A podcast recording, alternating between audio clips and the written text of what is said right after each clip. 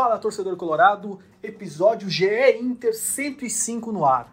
Hoje nós vamos tratar sobre qual será o campeonato do Inter para a restante da temporada. Depois daquelas boas vitórias contra Flamengo e Fluminense, vieram as decepções com os empates com Santos e Atlético Goianiense. Então eu e meus colegas discutimos qual será o campeonato que o Inter terá para disputar. Também falamos sobre as chegadas de Gustavo Maia, do zagueiro Kaique Rocha e também um pouco sobre a possível volta de torcedores para as arquibancadas dos estádios brasileiros. Olha Allen, vamos nessa, grande a chance, abriu pela direita, é no gol, olha no gol, bateu, olha no gol, olha no gol, olha no gol, gol! Adriano é o nome dele! Pegou, largou, tá viva dentro da grande área, o Fernandão bate, Faz o gol, garoto. Faz o gol, faz o gol, faz o gol, faz o gol. É no gol, é no gol, é no gol. É do Inter! Fala, torcida colorada. Estamos aqui novamente para tratar dos temas do Internacional, de todas as questões que envolvem o clube.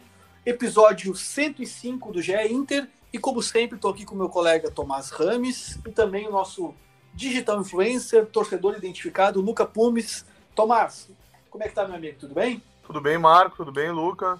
Vamos falar agora, né? Um período diferente para nós, né? Sem jogo, né? Muito tempo sem jogo, mas vamos tentar projetar né? e pensar principalmente no, no retorno. Pois é. Luca, o que, que conta de bom, meu amigo? Tudo certo? Tudo certo. Pô, a gente vinha embalado aí, demos uma, umas pequenas derrapadinhas aí no, no campeonato. Mas esse período sem jogo vai servir para a gente absorver né, o, o, que, que o Inter fez de bom, o que, que o Inter fez de ruim nesse, nesse primeiro turno e conseguir entender o que, que a gente vai ter para o segundo, né? Então, Luca, vamos olhar aqui na tabela do Brasileirão. Inter, neste momento, exatamente no meio da tabela. 23 pontos após 18 rodadas, né? Ainda tem alguns times com jogos por completar. O Inter, 5 vitórias, 8 empates, exatamente 5 derrotas, 22 gols pró, 22 gols sofridos.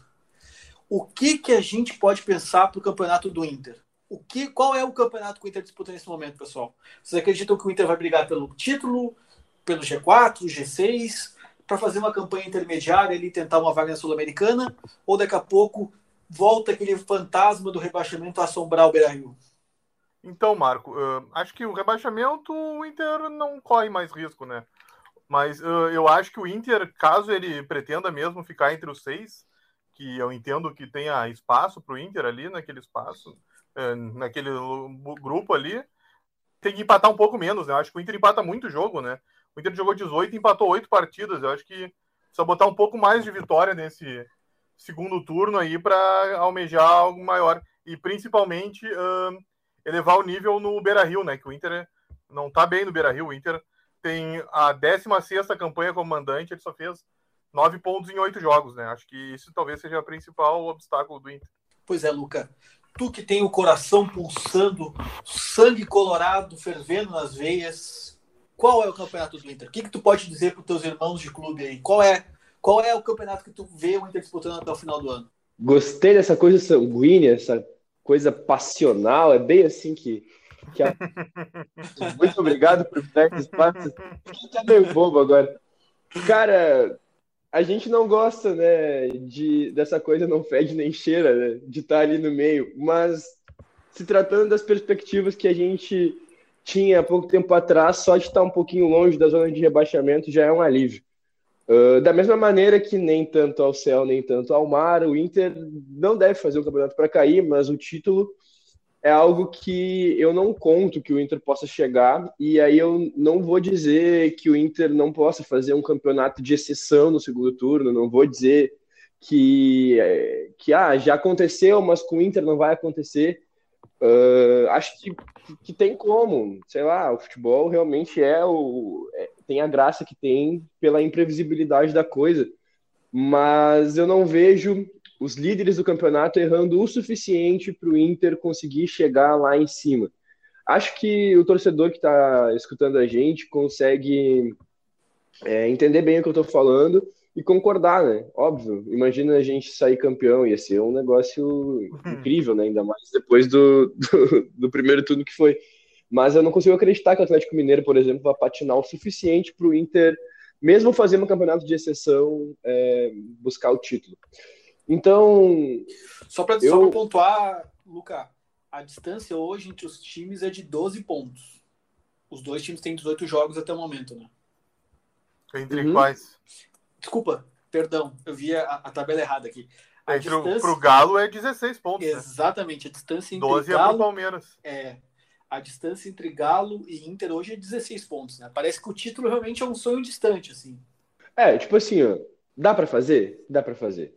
Eu acredito que o Atlético vai patinar desse jeito? Não acredito, entendeu? Tipo, não, não é algo que, que seja impossível de buscar em questão de, de distância de pontos, né? Mas uh, a gente vê o nível que esses times mais uh, da frente da tabela estão uh, apresentando em campo e a gente vê que não, não, não vai dar para acontecer. Não que a gente esteja tão aquém, ou a gente pode. Isso aí é outra discussão, também não estou dizendo que a gente não está tão aquém, mas é, a gente vê que eles não vão patinar. E aí, tendo essa questão do, do meio de tabela, bom, fazendo o campeonato de exceção, o segundo turno de muita exceção, é, que o Inter, que a gente, que o torcedor espera que o Inter faça, acredito que dê para buscar um G6, dê para sonhar é, com isso. A gente ainda tem os brasileiros né, na, nas competições sul-americanas. Tem que, tem que acreditar. Eu, eu acreditaria em, em buscar isso. Não acredito que o Inter esteja num período de baixa do trabalho. Eu acredito que o Inter está num, num tempo de progressão, que as coisas vão melhorar a partir de então. Então, não me faz sentido que a gente ocupe a segunda metade da tabela. Pois é, eu vejo o Inter nesse momento, até pelo trabalho do Aguirre, que parece ter, ter dado um salto nas últimas semanas, né? Aquela, aquele jogo contra o Cuiabá foi uma marca negativa, é, questão de atuação, ambiente, tudo que aconteceu no entorno né, do Beira Rio naquela noite. E depois o Inter parece que se encontrou com aquela goleada que surpreendeu a todos, né? Pelo bom futebol, pelo estilo agressivo do Inter de jogar. E depois parecia que realmente ia engrenar com aquela vitória com o Fluminense. Mas aí veio o baque do empate com o Santos, que na Vila Belmiro nunca é mau resultado, né? Historicamente, os clubes gaúchos têm dificuldade de jogar lá. Mas uhum. aquele empate contra o Atlético Goianiense deixou um gosto amargo na boca do Colorado apesar do período que o Aguirre ganhou também com, com a convocação do Edenilson né, e, e a partida contra o, o, o, Red Bull Bragantino adiada, ganhou esse prazo para se preparar melhor. Por isso que a gente debate hoje. Qual será o teto do Inter no campeonato? E eu vejo que, nesse momento, o Inter pode se contentar ali com uma briga pelo G6, pelo G6, desculpa. Uma distância de quatro pontos hoje para o Corinthians, que é o adversário mais, mais próximo da tabela, né? E a gente vê alguns times que, a princípio, devem perder um pouco de embalo, como o Atlético Goianiense, o Ceará trocou de técnico agora, né, à frente do Inter, nesse momento na tabela. Então, por isso, meus amigos, eu questiono vocês mais um ponto. O Inter se movimentou na janela, né? Foi, acho, um dos clubes que mais contratou no, no período final da, da, janela internacional de transferência no Brasil.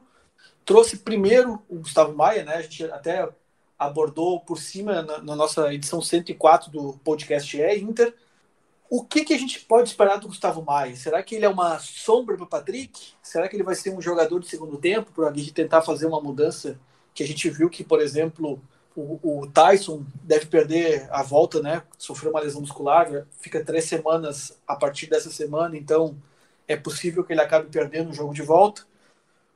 O que, que vocês, senhores, me digam, o que vocês esperam de Gustavo Maia nesse momento com o Inter? Qual a expectativa que a gente pode ter com esse reforço?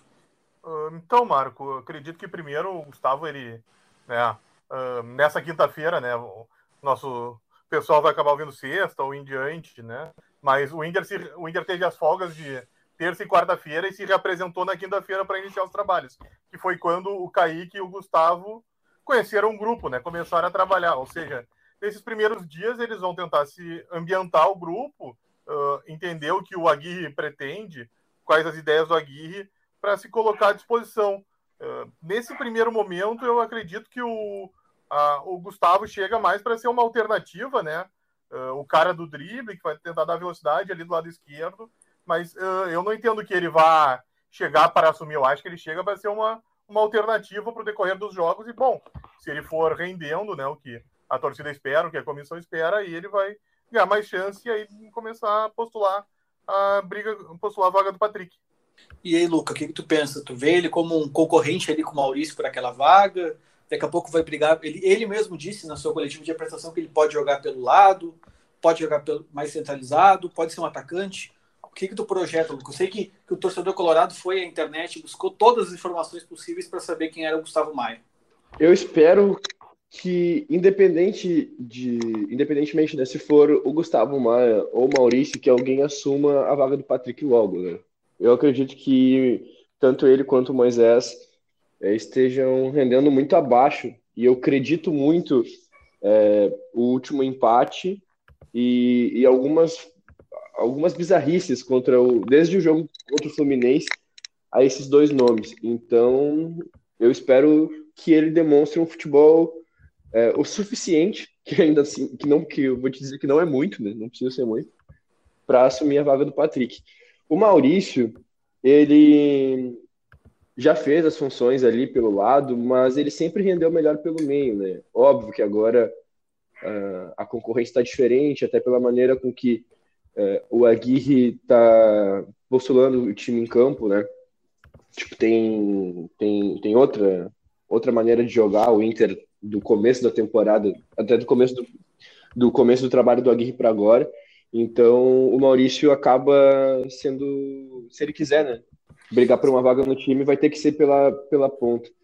Então, vai ser uma briga boa. Eu espero que de alto nível e o Inter só tenha a ganhar com isso, né? Eu espero ver ele é, jogando à vontade, porque ele parece ser bem esse estilo de, de, de menino que gosta da bola, né? Que, que trata ela com carinho, que vai para cima, busca o recurso do drible, é, toca para o lado e chuta. Então, é, é, é isso que eu quero ver. Mas a amostragem que ele tem, tanto no São Paulo quanto no Barcelona B, não é o suficiente para a gente conseguir dizer se vai dar certo rapidinho ou se a gente vai ter que esperar bastante para ver ele de fato à vontade em campo. Tomás, até a gente sabe da a, a, o nosso trabalho muitas vezes é, é, mais apresentado que trazer mais informações, né? A gente fez isso com o Gustavo Maia. Ele tem aquele retrospecto muito importante no, na base do São Paulo, com muitos gols. Tem o histórico de fazer bastante gols no Grêmio, né? Em três jogos que ele enfrentou o Grêmio em campeonatos, tem cinco gols e uma assistência. Então talvez isso acabe credenciando dando um pouco mais de paciência do torcedor também, talvez, com a entrada dele no time, né? sem dúvida, Marco. É, são, é um cartão importante que ele teve na base, né? Mas eu acho que essa situação que o, o Luca também citou, né? Do, do período que ele ficou, bem ou mal, ele não conseguiu tanto espaço ali no, no Barcelona B. E uh, eu vejo como ele chegando até como uma preparação até para a próxima temporada, né? O Inter meio que já está uh, óbvio, o Inter que é quer subir na tabela, o Inter está mirando ali uh, o G6, que pode virar G7, G8, porque os times brasileiros estão muito bem na Libertadores, estão bem na Sul-Americana e é, provar, é, é até possível que algum desses times que estão em destaque ganhe a Copa do Brasil, que acabam abrindo ainda mais vagas, né? hoje em dia é quase uma farra no Brasileirão de vaga para Libertadores. E, mas eu, eu invejo isso, que o Gustavo e o Kaique, eles já chegam também como um pensamento para o ano que vem, principalmente. Pois é, o tipo de investimento o que, que tu pensa desse, dessa política do Inter, Luca? Tu, tu, como torcedor, tu gostaria de ver nomes mais afirmados chegando, sabendo que daqui a pouco comprometeria uma situação financeira que não é, não é das melhores no clube? Ou tu gosta de ver esse tipo de movimento que o Inter faz no mercado? Gostei bastante dessa movimentação do Inter, muito diferente dos últimos anos. É, a gente tinha muita bronca com alguns nomes, é, entre aspas, consagrados é, e experientes que a gente tinha como modus operandi trazer antes, principalmente na figura de Rodrigo Caetano. Então, eu acho. Eu gostei, eu gostei. E eu gostei principalmente pela criatividade dos negócios, assim. E pelo que eu vi também, eu não tenho certeza é, dessas informações, uh, mas a, o passe fixado, né? por exemplo, do Gustavo Maia uh, pós-empréstimo, não é algo estratosférico, embora a multa dele seja na casa do bilhão, né, caso alguém queira tirar. Então o Inter também, é, além de conseguir um jogador por empréstimo a custo baixo, uh, do salário ser é, dividido ainda pelo Barcelona, com o Barcelona, né? É, e, e, principalmente não ser algo que, sei lá, supere 100 mil euros, por exemplo. É, não, não supere 100 mil reais, né? Porque são, são 15 mil euros, né? Na, na, na, na folha lá. É, a conversão da, dava o quê? 92 mil reais, né? Era o que eu estava vendo ali. É, dá um, é tipo, por aí, depende da cotação do dia, né? É, uh, eu, acho, eu acho incrível, saca? Porque a, além do, do, do, pagar pouco, né? minha concepção, pagar pouco, e aí, tipo, o resultado que ele vai dar em campo vai dizer se eu tô certo ou tô errado com esse pouco que o Inter tá pagando. É, o Inter ainda consegue, tipo, se colocar à frente de outras equipes que poderiam querer contar com o futebol dele, porque eu, eu duvido que alguém vá pagar a multa na casa do bilhão. E sobre o Kaique, o Inter teve muita carência na zaga, né? Não sei se a questão de empilhar nomes agora uh, é o que está acontecendo, mas o Lucas Ribeiro estando no grupo e chegando outro, né? Eu tenho mais tranquilidade de que o Lucas Ribeiro não vai entrar, por exemplo, entendeu? Então eu não sei se o Kaique chega para ser titular, chega para tentar tirar alguém da equipe. O Bruno Mendes está muito bem, o Cuesta tem muita moral com todo mundo no Beira Rio, embora é, eu não acredito ser tão incontestável assim, mas é, é a história dele e, e, a gente tem que respeitar de alguma maneira a hierarquia, né? A, a idade também, a experiência. É, mas para grupo, eu acredito que, que o Inter tenha contratado muito bem. O contrato do Lucas também vai até o fim do ano, né? E como ele é um valor alto, é muito complicado para o Inter adquirir. O Kaique já chega até como uma reposição para ele no ano que vem, né? E já vai estar habituado, ambientado ao grupo, vai entender bem a ideia do grupo, vai tentar buscar o espaço dele. Pois é, era isso que eu ia trazer agora de informação, que o, que o Inter parece fazer movimentos é, no mercado não só para essa temporada, nessa reta final, já que começou o Brasileirão com algumas dificuldades e agora que, que conseguiu se reestabilizar com, com o Diego Aguirre, com essa, essa boa sequência de jogos, Parece que o Inter começou a fazer movimentos também, já tentando baixar até um pouco a idade do grupo, né? trazer jogadores que, que tenham aproveitamento no que vem. Jogadores de um perfil muito parecido, jogadores que tenham margem para crescimento, que não necessariamente são jogadores hoje prontos, né? Tanto o Kaique quanto o Gustavo Maia são jogadores com pouquíssimas partidas com nível profissional. O Kaique tem um jogo só e é no futebol italiano.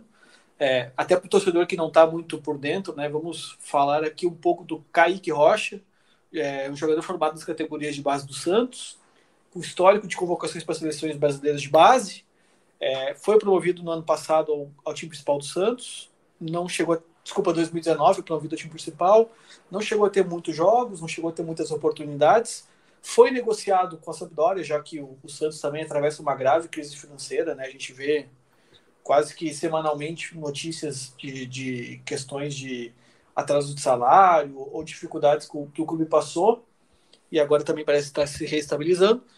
Fez a, a negociação com o jogador de futebol europeu. É, Tomás, me ajuda aí. Ele é, ele é bastante alto, né? Tu tem uma de cabeça aí qual é a altura 1,95, Marco. Pois é, o perfil é até diferente de, de zagueiro que o Inter não, nesse momento não tem, né? O Bruno Mendes não é tão alto assim. E também, né, Tomás, tem uma matéria bem legal no site do GE Inter, recomendo ao torcedor do Colorado que vá consultar.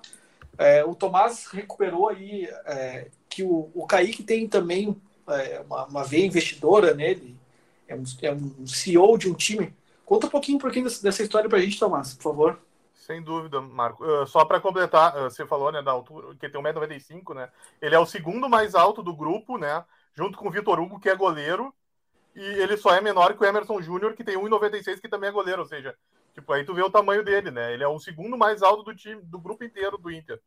Mas uh, entrando na, no tema do, do Kaique, você já citou que ele é o garoto da base, né? É parceiro do Yuri de longa data, né? Desse, desde a base do, do Santos, eles andavam juntos, chegaram à seleção juntos, chegaram a estar na mira da Inter de Milão antes deles saírem do Santos. Eles chegaram a estar na, no radar da Inter de Milão.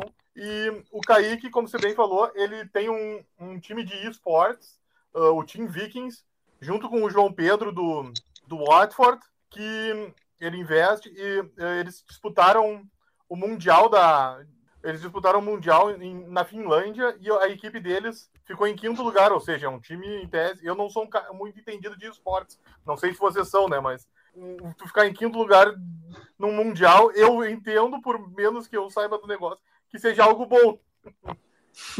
né? Ah, com, com, certeza, né? Se a gente vê, se a gente fizer como muitos torcedores fazem, pegar só o resultado, por quinto lugar no Mundial parece bastante importante, né? Pois é, é, é por isso, eu não entendo muito de esportes, mas para mim, quinto lugar no Mundial não parece algo ruim. E aí, e aí, e aí o, a empresa deles tem já tem 20 pessoas, né? São 14 do staff e os seis, e os seis competidores, né? Ou seja, é um, é um negócio bacana. E esse torneio que eles disputaram distribuiu 3 milhões e 200 mil reais em prêmio, ou seja, ainda dá uma bela grana. Até por isso, Tomás, vamos, vamos também tratar. É, será que essa chegada do Kaique também não é uma, uma salvaguarda ali, um plano B? É, já que daqui a pouco o Moledo ainda vai levar mais algum tempo para voltar e, e se por exemplo, vier um interesse europeu, né, o Inter até tem a chance, é, só confirmando, Tomás, o Inter tem a chance de, de é, equiparar caso chegue uma proposta pelo Bruno Mendes, né, o, o, Inter, o Inter tem a chance de comprar. Mas a gente sabe que o Inter não, não conta hoje com muitos recursos, então talvez seja difícil. Vamos dizer que tem alguns países ainda com janela aberta, daqui a pouco chega um interessado e leva o Bruno Mendes. E aí como é, volta aquele velho fantasma do Inter de quem vai ser o parceiro do Cuesta, aquela instabilidade novamente. Então, o Inter já se precavendo foi ao mercado e trouxe o Kaique. É, tu imagina, Tomás, e também depois eu quero ouvir do Luca, vocês projetam que o Kaique possa ser é, uma reposição, talvez ao Moledo, que por enquanto, por questões físicas, não está à disposição? É, eu vejo como bem que você falou assim, hoje ele chega para ser uma alternativa, né? Ele não chega para para tomar o posto, porque eu já vejo uh, hoje o Bruno e o Cuesta meio que consolidados, né? Eu entendo que a, prime e a primeira opção o mercado ainda, né? Ou seja, eu acho que ele seria talvez o segundo nome nesse caso, assim. Ele chega para disputar com o Lucas ali, o Zé Gabriel, quem seria o segundo reserva enquanto o Moledo ainda não fica pronto pois nessa hierarquia. é, exatamente, nessa hierarquia a gente vê que daqui a pouco está em aberto esse terceiro lugar, né? O, o zagueiro reserva já tentou, já foi tentado na temporada do Zé Gabriel, Lucas Ribeiro, é, o Pedro Henrique também teve chances, acho que até, já, até foi pro. Foi até, exatamente, foi, e já está no esporte até o Pedro é. Henrique, né? O Inter uh, liberou também o, o Roberto para a Ucrânia, né? Ou seja, o Inter mexeu bem na, na, na, defesa, se for pensar nesse, nessa, nessa janela, né? Porque, se for ver, chegaram o Mercado e o Bruno, e agora o Kaique, né? E saíram o Roberto, que, embora não tenha jogado nesse retorno, e o Pedro Henrique, ou seja, teve muita mudança nesse período, né? Pois é. Luca, então eu quero saber também pelo teu lado mais passional, é, como é que o lugar do, do Moledo está no teu coração? Tu ainda vê ele como parte dos planos a curto prazo? E tu ficaria chateado daqui a pouco se o Kaique fosse esse cara para fazer, fazer dupla com, com o Cuesta, até porque a situação do Bruno Mendes pode mudar, basta aparecer um interessado, né? A gente já ouviu falar nessa janela do Atlético de Madrid, acabou nos confirmando até agora, mas é um jogador que está tá fazendo um excelente brasileiro pelo Inter. É, a gente não pode ficar projetando muita coisa com jogadores que estão em situação de empréstimo, né? Tipo, eles não são de fato nossos, o, o destino não está nas mãos do Inter. Então, algumas coisas assim fazem com que a gente até se preocupe, né? Porque depois que o Bruno Mendes assumiu a titularidade, muita coisa melhorou, né? O Inter parou de, de tomar uns gols, assim, até vou dizer bizarros, né? E isso melhorou bastante até é, o, a autoestima do torcedor, né? tipo, de maneira geral. Mas se tratando do Kaique e do Moledo, pergunta mais, mais direta que tu, que tu fez, Cara, o Moledo, sim, tem muito espaço no, no meu coração, acho que no coração de todo mundo. Sempre que ele entrou, ele deu resultado. É um zagueiro firme, é, não tem medo e nem vergonha de engrossar quando necessário. É, acho que até por isso a dupla com o Cuesta, que é um zagueiro mais técnico e que sai jogando é, sempre de cabeça erguida, né? sempre deu, deu, deu, muito, deu muita liga entre os dois. É, tem o policial bom e o policial mal, né? É o que dizem que é necessário na, na, em cada equipe. E o Kaique sendo, sendo um perfil de zagueiro mais altão, assim, que a gente consiga imaginar que faça uma função parecida com a do Moledo, não me incomoda que seja uma substituição natural. Até porque o Moledo vai voltar, a gente não sabe exatamente quando, e aí ele vai precisar de mais tempo para engrenar. É, não é simplesmente terminei o processo de, de recuperação, já posso sair jogando, tem o recondicionamento físico. Acho que o Inter se movimentou bem. O Inter se movimentou de uma maneira necessária, acima de tudo. Porque se não fosse isso, a gente poderia acabar é, perdendo alguém e tendo que colocar justamente os nomes que estavam nos preocupando anteriormente, como Lucas Ribeiro e Zé Gabriel. Voltando um pouquinho, também a gente não pode deixar de, de citar que não é só, é, sei lá, o Atlético de Madrid chegar e querer levar ou aparecer um outro clube interessado por algum. Lesões acontecem, é, suspensões acontecem, às vezes mais raro, né? Mas, tipo, suspensões de mais de um jogo, quando vê, tipo, numa agressão, alguma coisa ali, pode acontecer. Tem muita coisa que estava em jogo nessa questão da defesa do Inter e que eu acho, né, com a chegada do mercado é, e, e, ele estando à disposição para poder jogar tanto nas laterais quanto né, no miolo da zaga e, e do Kaique, que, que foram muito bem tratadas, né? com, com essa chegada e, e, eu parabenizo o Inter por isso. Tomás, é, a gente viu. Ah, vamos também aproveitar, já que, que o campeonato vai parar por, por, por essas duas semanas, né? O que aquele jogo contra o Atlético Goianiense, aquele empate em 0 a 0 te, te ligou de sinal de alerta, assim, depois daqueles jogos tão bons do Inter? Acho que o Inter ali não conseguiu produzir muito, né? Acho que uh, o Aguirre manteve aquela ideia de estar tá mais protegido atrás com o Johnny e o Dourado, né, já que o Johnny entrou no lugar do Lindoso, estava suspenso, ele pensou na ideia, mas talvez tenha faltado um pouco de criação, né?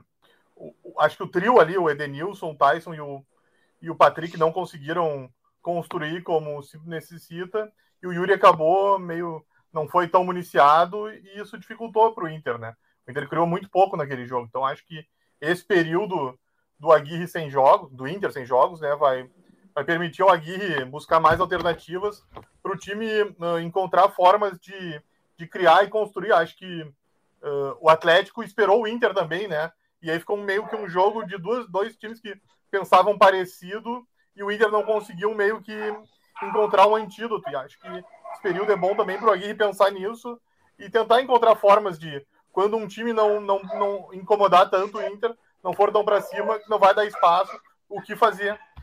Então, Luca, pra ti, no, na tua visão de torcedor, o que aquele jogo contra o Atlético Goianiense, aquele empate, um jogo que foi muito fraco tecnicamente, te mostrou? O que, que, que te ligou de alerta daquela partida? Olha, não, não posso dizer que, que não fiquei frustrado, né? Porque, obviamente, depois das atuações que o Inter teve contra Flamengo, Fluminense e Santos, que, como já foi dito aqui, é um baita resultado pelo histórico do que é jogar na Vila Belmiro. É, enfim, é um resultado bom. É, é, frustrante, né, empatar com o Atlético Goianiense. Ainda mais que o Atlético também tá, tava, tá ali mais ou menos aonde o Inter tá, que é sonhando com, com um possível G6 e uma campanha histórica para eles, né? E acho que o Inter não levou em consideração é, isso, assim, que o, que o Atlético tinha mais a não perder do que a ganhar no jogo, né? E aí isso diz muito sobre futebol reativo e diz muito sobre o que tem de possibilidade para fazer quando um time joga parecido com o Inter, né? E aí faltou faltou solução. Quando a gente jogou contra, contra o Flamengo e venceu de maneira tão expressiva, a primeira coisa que se disse foi: é importante lembrar que nem sempre os times vão se jogar para cima do Inter como o Flamengo se jogou. É, o Fluminense já teve uma postura, se a gente puder chamar de híbrida, assim. É, em alguns momentos ocupava o campo do Inter, tinha toque de bola, em outros parecia que estava dando espaço para o Inter jogar, para poder jogar nas costas, e o Inter se confundiu um pouco em alguns momentos, acabou cedendo é, um empate que, que nos assustou um pouco até o final da partida, que não seria um mau resultado na, nas circunstâncias da, daquele momento e no final da partida foi lá e pô, ganhou de maneira muito heróica, né? A gente não via o Inter buscando resultados há um bom tempo. E aí, quando a gente vê que não fedeu nem cheirou, né? Esse jogo contra o Atlético ali, que, que teve chance sim de ganhar, mas também poderia ter perdido a partida, e, e, e não teve tanta intensidade quanto nos outros jogos, a gente não tem como não ficar frustrado, incomoda. Mas eu, eu de fato, pessoal, não fiquei triste, tá? Eu acho que isso tudo faz parte desse momento que o Inter está vivendo, de progressão de trabalho, de entendimento do grupo, de análises de, de formas de jogar, além da postura reativa, do que se pode fazer quando o time espelha, né, de fato, o Inter. E, de maneira geral, se a gente pegar o último, esse último jogo e já pensar pro, pro, algo para o segundo turno, é óbvio que incomoda. Mas aí eu prefiro fazer o exercício de buscar nas últimas quatro, cinco partidas, né? É, o que o Inter fez e como o Inter melhorou e a quantidade de erros que o Inter evitou. E aí eu saio muito mais otimista do que pessimista para esse início de segundo turno. Então, senhores, também dando já segmento, é, encaminhamento, na verdade, ao final do nosso episódio de hoje, né? A gente vai tocar rapidamente na questão, eu peço compreensão do torcedor hoje, como o Tomás disse, hoje é quinta-feira, né, dia 2 de setembro. É uma questão que vai ter evolução nos próximos dias, vai ter finalmente um encaminhamento para sim ou para não, mas surgiu por parte do governo do Rio Grande do Sul a ideia de volta do público aos estádios com algumas é, determinações de segurança, exigência de vacinação, o teste PCR e uma limitação de público de 2.500 pessoas, é, primeiramente. Aparentemente é isso, né, Tomás? A gente, a gente ainda está começando a ver esse movimento nessa na questão da pandemia de da volta aos estádios. Qual a importância disso? Como é que vocês enxergam esse tema? Vocês gostariam de ver é, a torcida novamente no Beira Rio e nos estádios pelo Brasil também? É mais um passo, né, Marco? Uh, logo no começo da semana, o Inter iniciou um cadastro no site, né, para os sócios uh, que já fizessem, baixassem o aplicativo do, do Connect SUS, né, para da questão da vacinação, para quando for liberado o sócio, ele já ter ali para poder estar tá apto a fazer o check-in ou a comprar o ingresso, aquele torcedor da modalidade que ainda precisa comprar, né? Ou seja, o Inter já estava caminhando, mas como você bem falou, é mais um passo, mas ainda não está garantido porque uh, depende também do conselho técnico da CBF, né? Tem outras questões ainda a resolver até uh, o Beira Rio ser reaberto, no caso. É, só frisando isso para. A gente não sabe quando você vai estar nos ouvindo, né? Nosso querido ouvinte. Então eu peço a compreensão para que a gente. É, nós, nós, estamos ainda nos, nos, nos momentos iniciais desses protocolos, a própria CBF determinou que, que a questão depende também dos conselhos técnicos, né, da, da Série A, Série B, Série C, Série D, enfim. Então é uma questão que ainda vai evoluir nos próximos dias, mas eu quero ouvir do nosso torcedor né, de plantão o que, que significaria para ele a volta ao Beira Rio, qual é a ansiedade dele de ter a chance novamente de voltar às arquibancadas do estádio. Bah, meus queridos, não vou mentir, a ansiedade é grande. É, eu sou fanático por, por estar na, no meio da massa pulando, não gosto de assistir jogo sentado, gosto de pular, gosto de cantar. É, meus amigos também estão muito ansiosos, mas eu estou bem cauteloso em relação a tudo isso. É, acredito que essa movimentação que o Inter fez desde já para se cadastrar lá em relação à vacinação é muito importante. Eu acho que o Inter está de parabéns. Foi uma ideia muito boa. É, seja lá quem quem tem estruturado isso dentro do clube. É, eu não tenho nenhuma ressalva a fazer, achei incrível. Em alguns momentos aqui, é, eu tentei é, conversar com, com algumas pessoas que não estavam muito felizes com essa ideia né, da, da vacinação, é, para tentar explicar também o lado do clube, porque tem muito torcedor que, de alguma forma, não vou chamar de negacionista, né? Tipo, e não quero entrar nesse mérito, mas que não gostou da postura do clube, fala que interfere é, o livre-arbítrio, e a gente vê essa discussão nas redes aí, trazendo um pouco mais né, do que eu tenho da percepção das discussões no Twitter, que eu fico bastante tempo por lá. Dá para dizer, inclusive, que é mais uma, né, se não fosse suficiente já as razões, mas é mais uma razão aí para incentivar o pessoal a se vacinar. Se chegou a tua hora, por favor, vá fazer a tua parte. Isso é uma questão de, de saúde pública, é, é tipo um pacto coletivo que a gente não pode quebrar e que o Inter consiga fazer com toda a calma do mundo esse retorno, para que a gente não veja situações como que acontecer, como, como a que aconteceu lá em Belo Horizonte com a torcida do Galo, que fugiu do controle, e que, as, e que a gente possa zelar pelo maior número de vidas possível. Então, senhores, já com, com todos esses, esses temas que a gente abordou, falamos da posição do Inter, é, qual que é o campeonato que o Inter tem para disputar, projetamos aí as, as situações do Gustavo Maia, do Kaique Rocha, volta da torcida, e esse e muito mais temas você pode continuar acompanhando. Peço que você siga nos lendo no GE, no GE Inter. E também você encontra o nosso podcast do Inter. Hoje foi o episódio 105, o próximo é na semana que vem. Você encontra todos esses e muito mais no nosso site, também no Spotify, Apple Podcast e outras plataformas. Tomás, Luca, forte abraço, pessoal. Voltamos na semana que vem com mais sobre o Internacional. Forte abraço. Abração.